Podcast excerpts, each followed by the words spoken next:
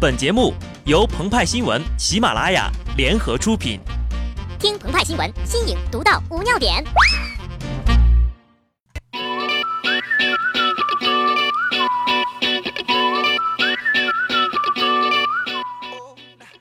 本文章转自澎湃新闻、澎湃联播。听众朋友们，大家好，我是机智的小布。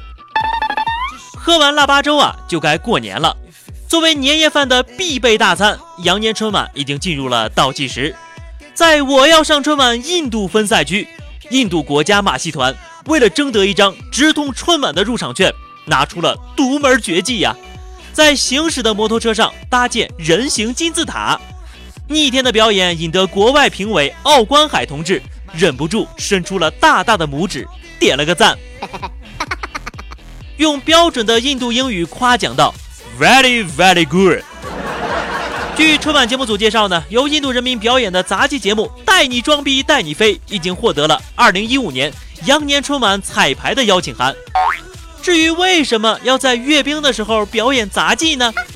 媒体推测，印度方面呢，一是要表现杂技之乡、曲艺之邦的大国风范与中国叫板；二是展现其独特的军事力量。印度国防部曾经发布。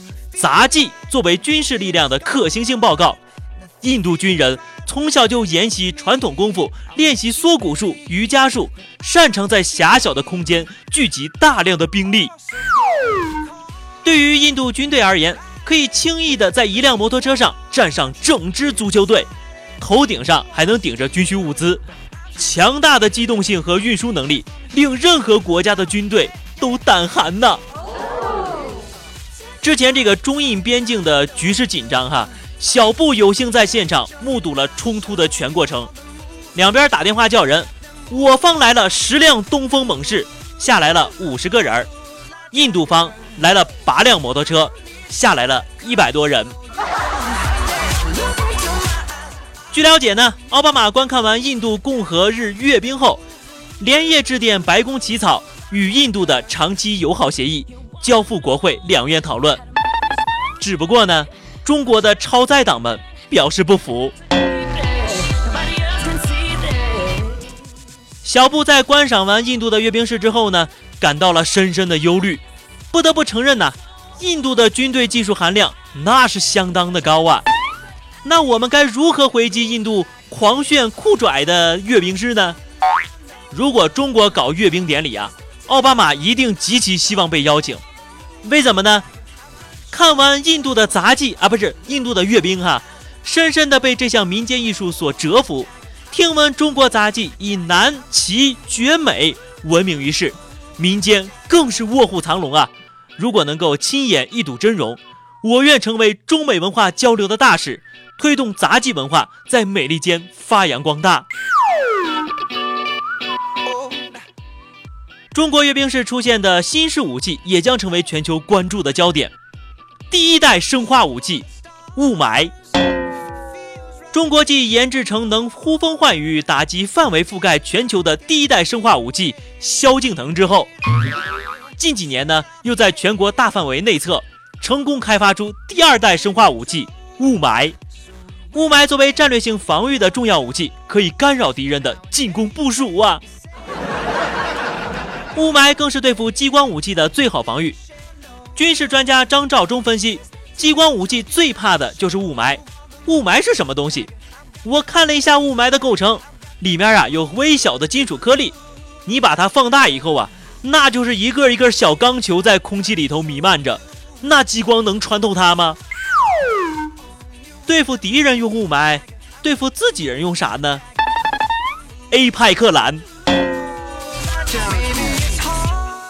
新时期法宝发改委，发改委被称为最强因果律武器，表示为无视区域的非特定空中目标打击。只要发改委一调油价呀，国际航空界就要进入戒备状态了。据统计呢，自2009年以来，全球几十起坠机事故发生在发改委调价的当日。就在最近哈，一月二十六号，发改委发出了通知。决定把汽柴油价格每吨分别降低为三百六十五块和三百五十块。而在西班牙当地一月二十六号下午，一架希腊空军 F 十六战机位于西班牙的北约空军训练中心坠毁，并引发大爆炸，致使十多人死亡。发改委打飞机的铁律也引发了发改委自身的关注。二零一三年两会呀，时任发改委主任的张平增主动谈及，说国家发改委一调油价，航空公司就要出事儿。前两天调油价呀，是发生了地震。把这些都联系起来，社会上也有很多批评的意见呢。这些我都听到了，也能理解。根据联合国安理会关于中国武器控制协议，我国已经承诺了。在与周边国家有领土争端或武力冲突的时候，不率先使用发改委。特殊部队，城管，中国大妈，锥子脸女明星。阅兵当中最不可或缺的，当属城管队伍啊！中国的城管威名远播震动四海，战斗力实力爆表啊！每个城管队员都可以一夫当关，万夫莫开。鉴于中国城管具有超过核武器的威力，我们已经签订了城管不扩散条约。在城管方阵当中，城管手拿秤砣，雄赳赳的气昂昂走在了第一排，拆迁队紧随其后在第二排，武器以大锤和挖掘机为主。临时工排在最末，因为他们总是习惯最后才上场。此外哈，巾帼不让须眉。中国军队有两支特殊的女子部队，第一支是由中年妇女组成的精英部队，既能发起金融战争，又能实施噪声攻击，人称“中国大妈”。第二支由一群具有相同审美特征的锥子脸年轻女性组成，她们将自身改造为武器，可躲过安保的检查，其下巴可开瓶纳鞋底儿，也能杀人于无形啊！而且啊。他们相似的面容极容易迷惑对手，非常适合搞这个情报工作。面对阅兵如此重要的时刻，我就想问一句：阅兵那天咱能放假不？